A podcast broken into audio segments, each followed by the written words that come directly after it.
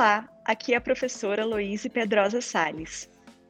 E a professora Nailê da Teixeira, do Departamento de Odontologia e do Programa de Pós-Graduação em Odontologia da UNB. Bem-vindos ao quinto episódio do podcast do Journal Club and Progress Report. O Journal Club é uma atividade voluntária e extracurricular do curso de odontologia da Universidade de Brasília, onde discutimos artigos científicos e estratégias em pesquisa. Nosso grupo é composto por professores, estudantes de iniciação científica e de pós-graduação. Excepcionalmente, Desde março, o Journal Club vem sendo realizado em videoconferências para discussão de temas relacionados à pandemia de Covid-19. É mais uma forma de interação entre a universidade pública e a comunidade. Hoje temos a honra de entrevistar a professora Débora Heller. A doutora Débora é professora da graduação e pós-graduação de odontologia na Universidade Cruzeiro do Sul e pesquisadora do Hospital Israelita Albert Einstein. É doutora em Biologia Oral pela Boston University, nos Estados Unidos, MBA pela USP, mestre em periodontia pelo FRJ, especialista em periodontia pela UBRA e cirurgiã dentista pela URGS. Ela lidera o Saliva Lab, um laboratório de pesquisa em saliva e orienta estudantes de graduação e pós-graduação irá conversar conosco sobre o que há de evidências sobre o diagnóstico salivar de Covid-19. Para nos ajudar na conversa com a doutora Débora, chamamos nossa querida estudante do nono semestre do curso de odontologia, Isabela Monique. Isabela é estudante de iniciação científica que desenvolve projeto na área de microbiologia oral. Bem-vinda, Isabela, a palavra é sua. Olá, professoras. Gostaria de agradecer a participação da professora Débora nessa, nessa iniciativa maravilhosa que estão sendo os podcasts do Journal Club, num assunto que é tão necessário, que é falar sobre o novo coronavírus.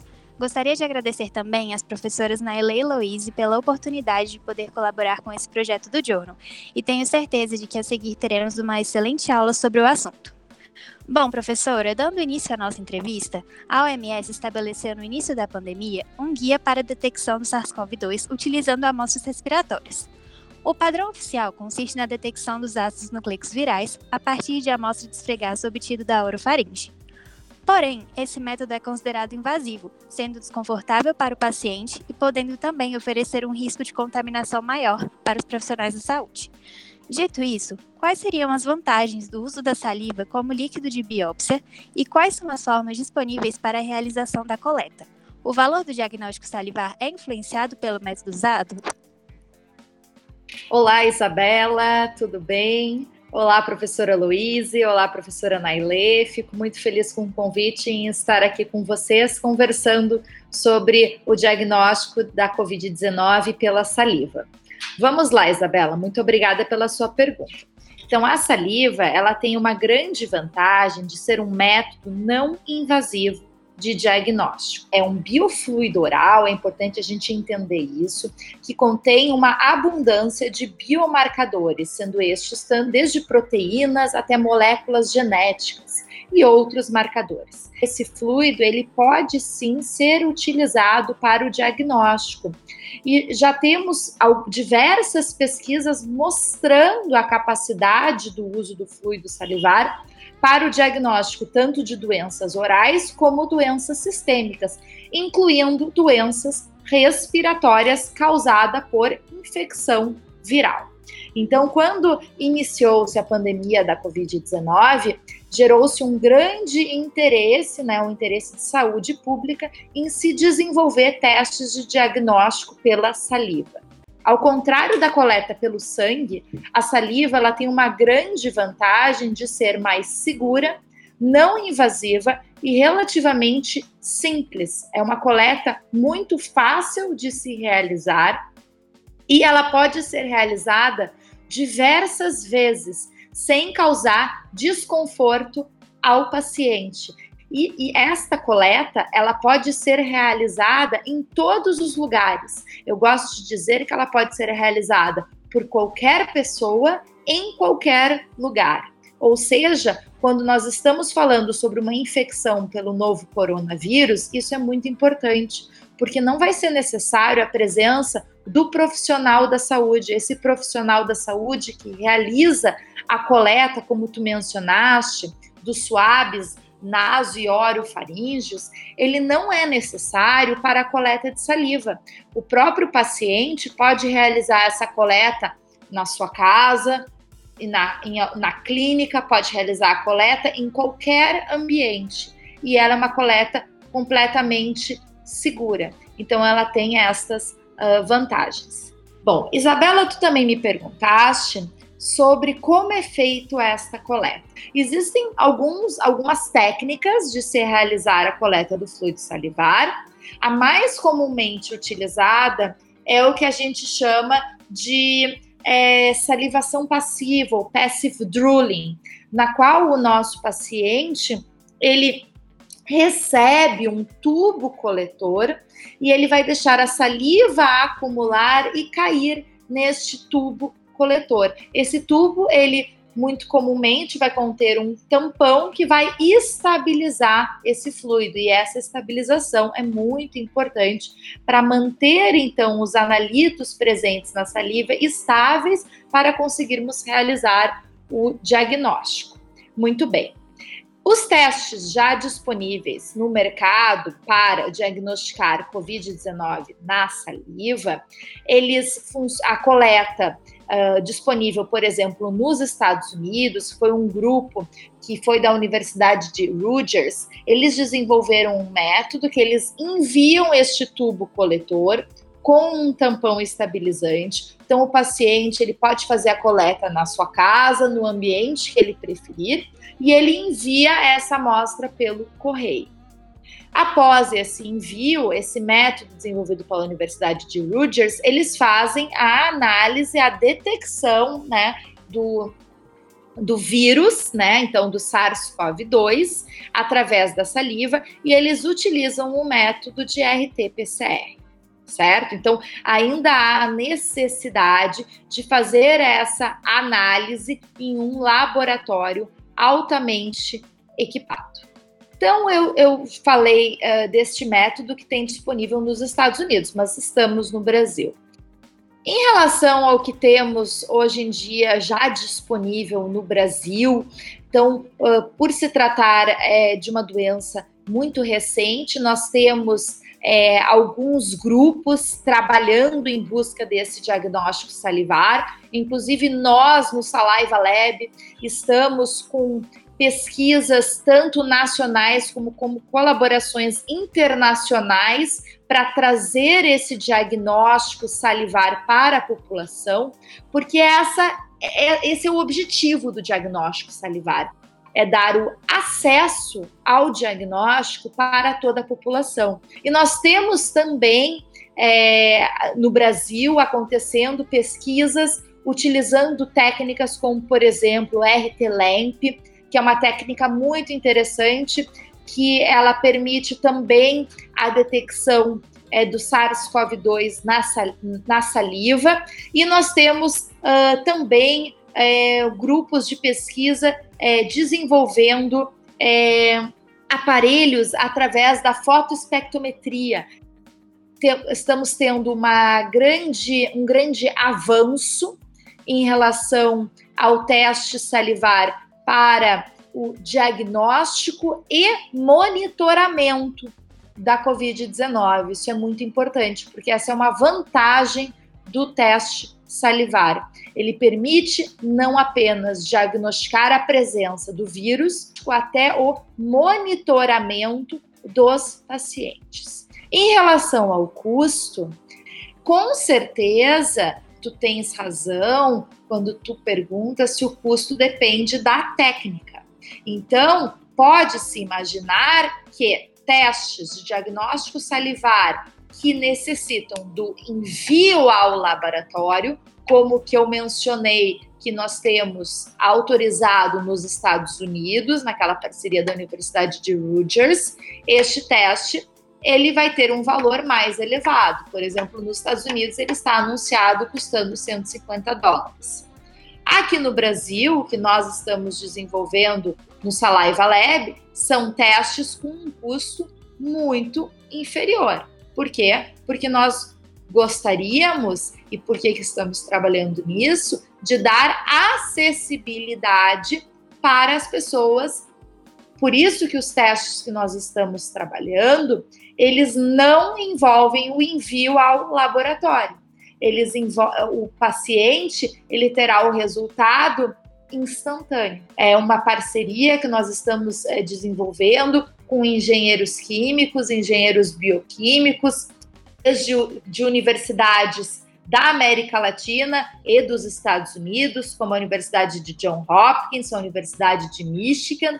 Então, a ideia é, e o nosso objetivo é levar o teste de forma a ser acessível para a população, ou seja, um custo baixo. Obrigada, professora. Vimos então que a amostra salivar é realmente vantajosa, prática, acessível, além de reduzir o risco de contaminação dos profissionais de saúde, que é algo extremamente importante nesse momento. Bom, professora, muito se fala sobre a detecção de RNA viral na saliva, visto que a enzima ACE2 está presente nas glândulas salivares e na língua, fazendo com que a cavidade oral se torne então hospedeira do vírus. Mas o que se tem hoje sobre a detecção de anticorpos anti-SARS-CoV-2 na saliva como auxiliar no diagnóstico e quais são os avanços sobre o uso de biomarcadores salivares para a COVID-19?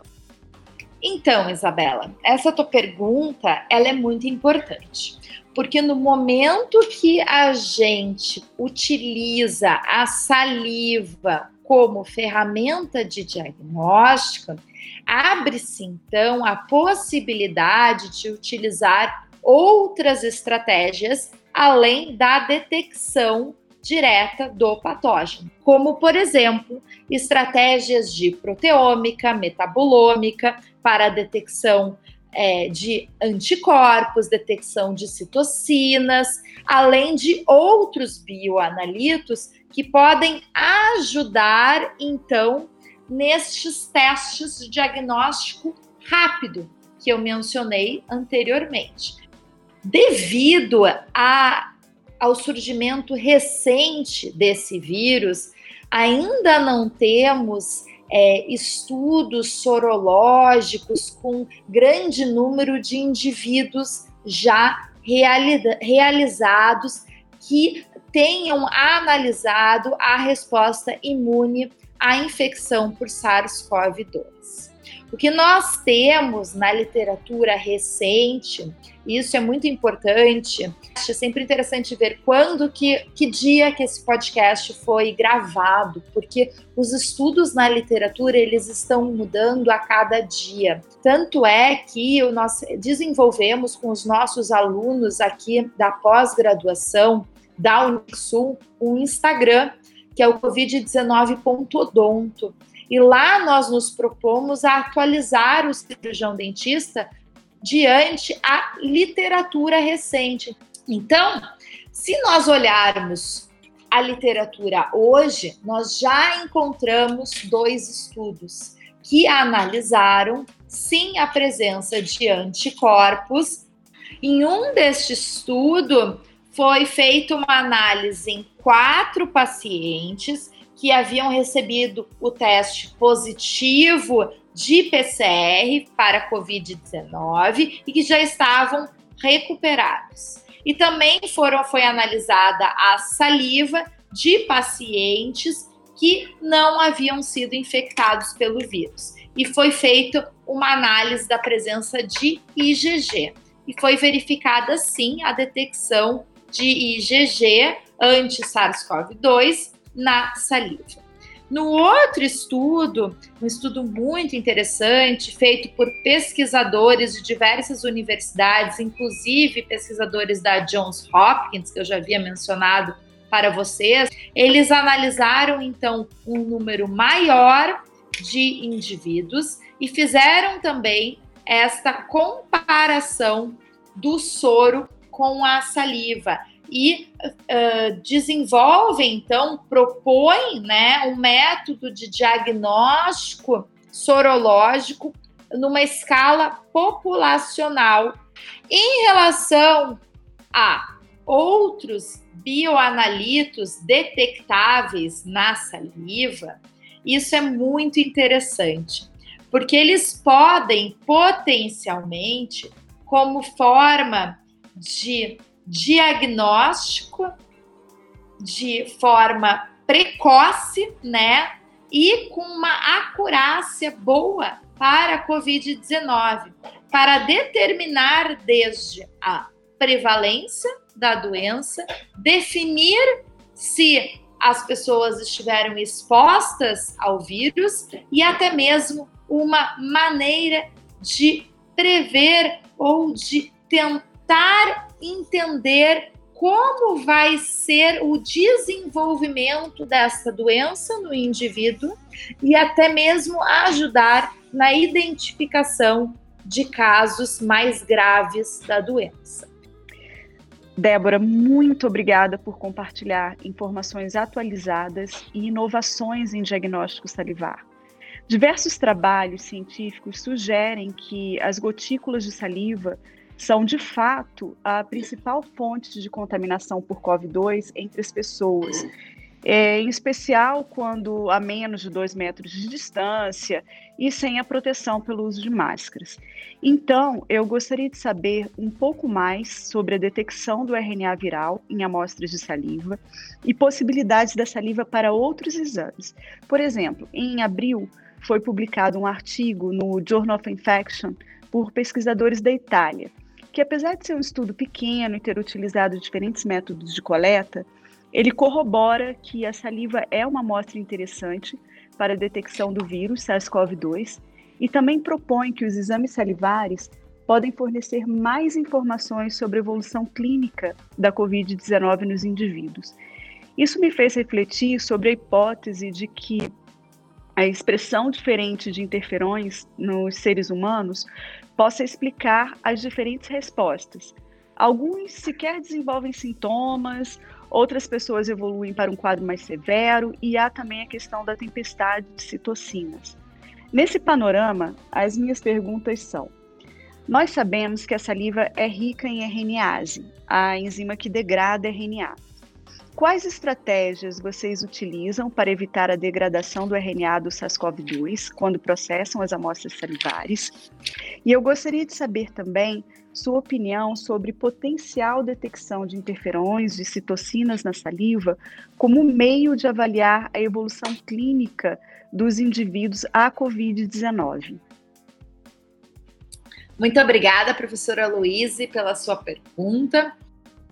É, o que a gente tem visto na literatura é que a detecção de SARS-CoV-2 na saliva, ela parece ter uma sensibilidade até mesmo melhor do que os métodos de diagnóstico uh, feitos através do suave, naso e orofaringe. No entanto, a gente ainda necessita de mais estudos, né? Então, gerar mais evidência através de é, grandes amostras populacionais e através da análise, como você mesma mencionasse, em diferentes estágios da doença.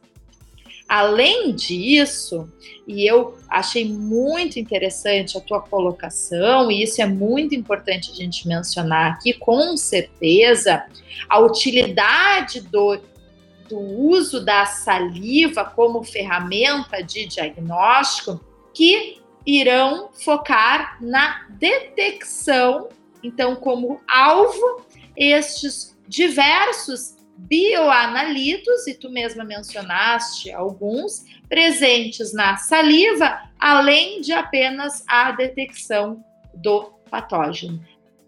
Muitos estudos estão mostrando a presença destes bioanalitos no soro, e nós sabemos que eles estão presentes na saliva, em relação ao processamento das amostras, professora Luísa, é também muito importante a gente mencionar isso.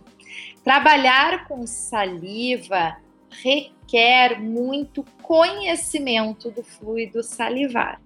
Compreender como fazer a coleta e como fazer desde o armazenamento para envio até o processamento das amostras. Com certeza, essas amostras elas precisam ser estabilizadas, principalmente quando estamos trabalhando uh, com foco no RNA, então, no caso da procura do, do RNA do SARS-CoV-2, então é necessário sim a estabilização dessas amostras.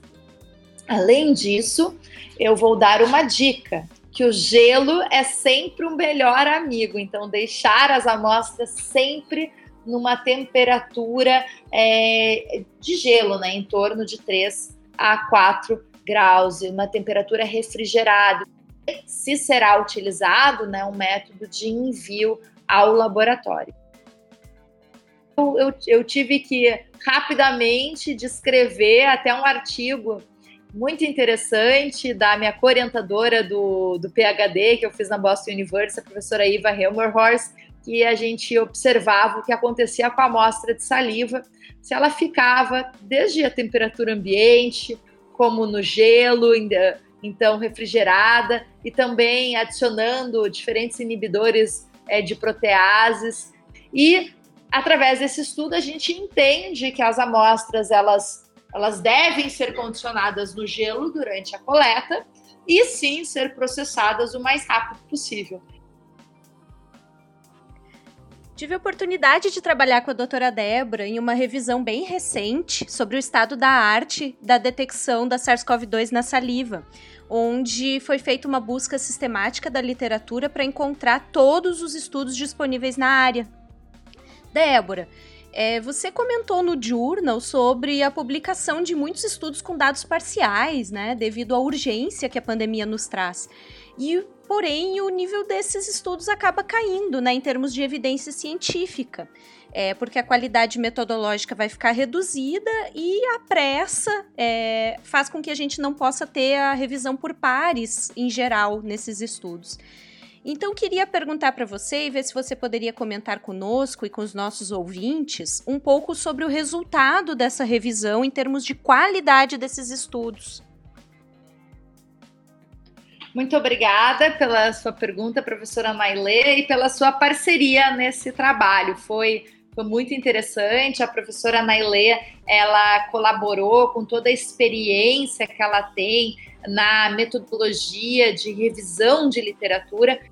É, nós estamos, o que nós estamos vendo é uma uma pressa em publicar os dados o mais rápido possível, e isso é extremamente importante, porque nós estamos lidando com uma pandemia.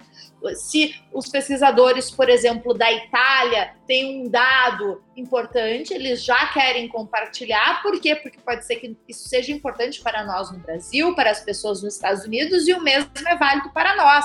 Assim que nós temos dados das nossas pesquisas, a gente já vai em busca da publicação, inclusive a grande maioria das revistas científicas, quando a gente submete o artigo, eles têm lá para clicar, é Covid-19, e a gente clica e isso já vai num fast track para ser revisado por pares, isso é muito importante, então ainda ter a revisão por pares, mas de forma mais rápida, porque o mundo precisa dessa evidência. Em relação aos dados uh, que nós analisamos na nossa revisão recente que fizemos, e nós vimos artigos que tinham desde, desde um caso até artigos que fizeram análise de mais de mil indivíduos. Então é importante a gente termos é, essa informação em mente ao analisar esses dados. E foi exatamente isso que a gente se propôs a fazer nessa revisão. A gente se propôs a colocar todos os artigos, resumi-los, certo?